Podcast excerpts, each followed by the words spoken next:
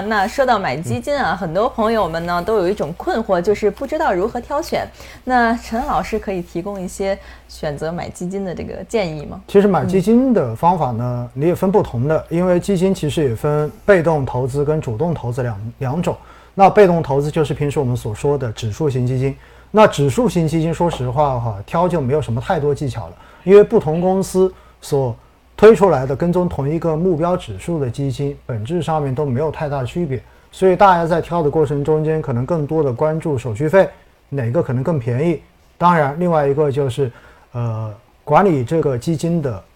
基金公司本身的实力是不是足够的强？那我觉得考虑这个就 OK 了。那另外一个呢，可能大家问到这个挑基金，最主要的是关注的主动管理型基金，也就是非指数基金之外的。那主动管理型也就包括了债券型基金，也包括了我们今天讲的固收加，也包括了股票型基金等等。那像这一种的话呢，我一般哈就是在过往很多节目中间，我也一直推荐大家说，你就学会去观察它的长期业绩就 OK 了。首先第一点，你的这个观测期之内，至少这个基金经理的话，这个产品应该是没有换过基金经理的，因为如果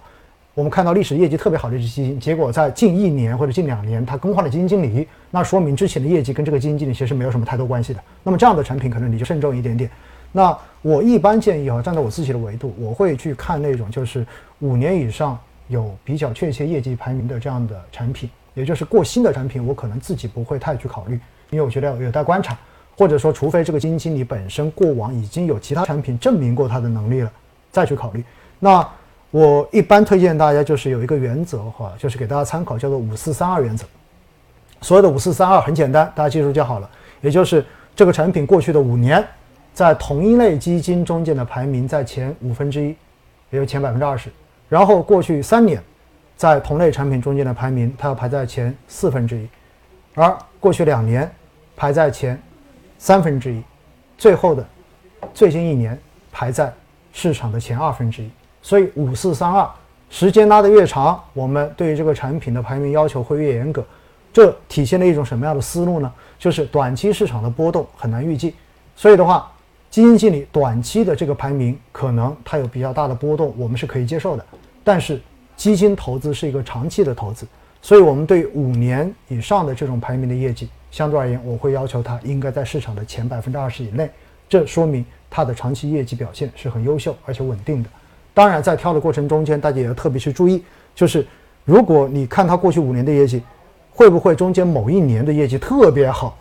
而另外四年都一般般，这样子它一年的好业绩就把它的排名给拉上去了。那么这样的产品，可能我们也谨慎一点点。嗯嗯，这是我给大家的一个建议啊。嗯，非常感谢陈老师给我们这么实用的建议啊。那张总，您来为我们谈一谈具体到固收加类型的基金，呃，应该去如何选择呢？嗯，好，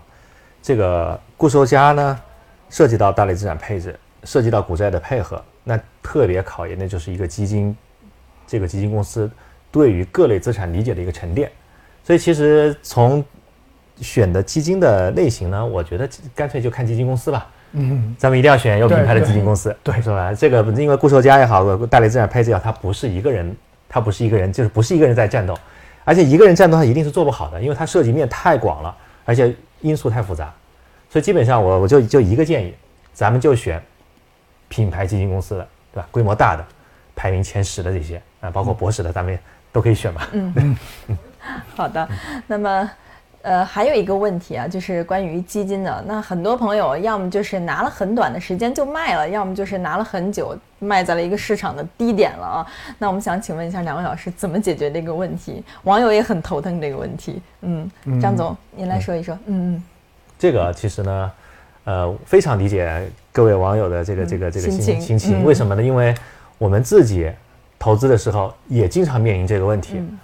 拿了一个东西，这个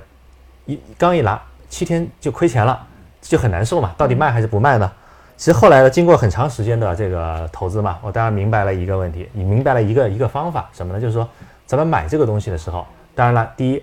我们你说我们为什么要买它呢？一定是看好它的长期投资价值，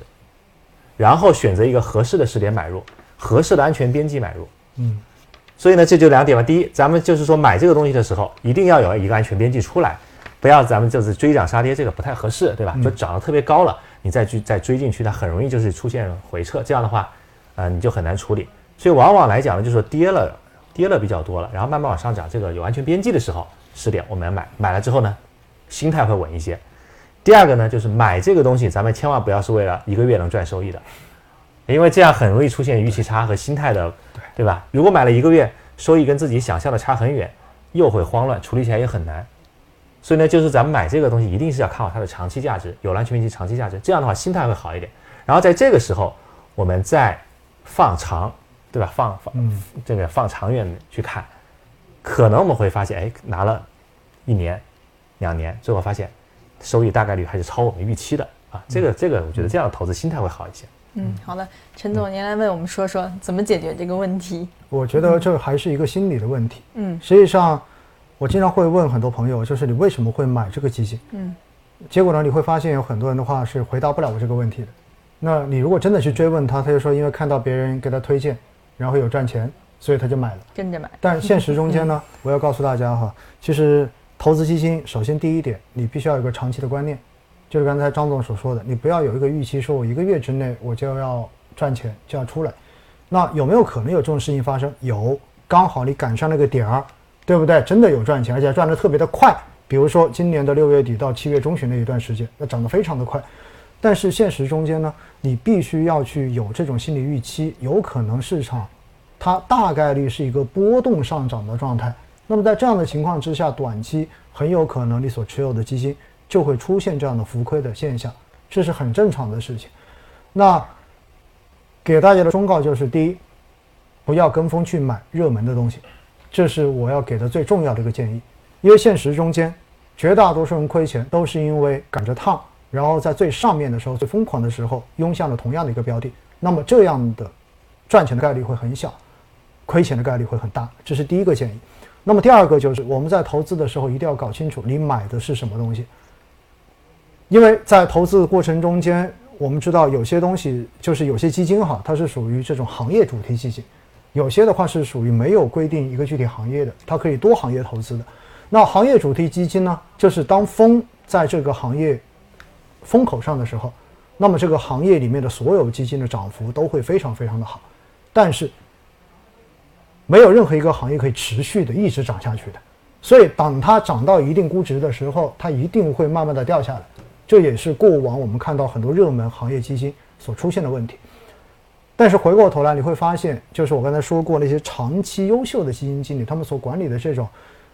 业绩非常稳定的基金，他们往往都是宽赛道的。我们说就是一个没有固定行业的，那么他们本身在行业中间就会去选择安全边际更高的这些行业进行配置，而比较少的去进行热点的追逐。所以，我们首先在挑产品的时候，你就要去根据自己的一个预期去选对产品，这是第二个。第三个，给家给大家的建议，基金买了之后不要把它当股票，所以买了之后不要天天盯着看。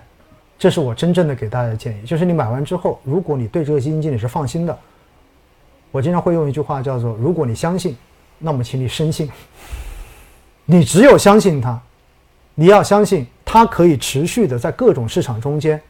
用他的专业帮你创造出跑赢市场的收益。我觉得未来大概率他真的可以给你惊喜，也就是刚才张总说的，可能过了一比较长的时间之后，你发现收益会超你的预期。刚才我们在开始之前还在聊呢，我们自己公司产品对吗？我们说两年前我们自己买少了，对不对？但是回过头来，你是说在那个时段，我们买的时候，我们的预期，我们肯定没有最后的这个预期这么高，但是它超预期了，所以我们才会觉得当时买少了。因为从历史数据来看，哈，当时我是记得应该是一七年年底的时候，当时证监会所公布的数据，其实中间就有讲到，从二零零一年中国公募基金。真正开始有起，然后偏股型基金所能够贡献的平均年化收益是达到了百分之十六点五的，而偏债型基金平均的年化收益也在百分之七点二，所以我觉得基金只要长期进行投资，赚钱真的是一件概率比较大的事情。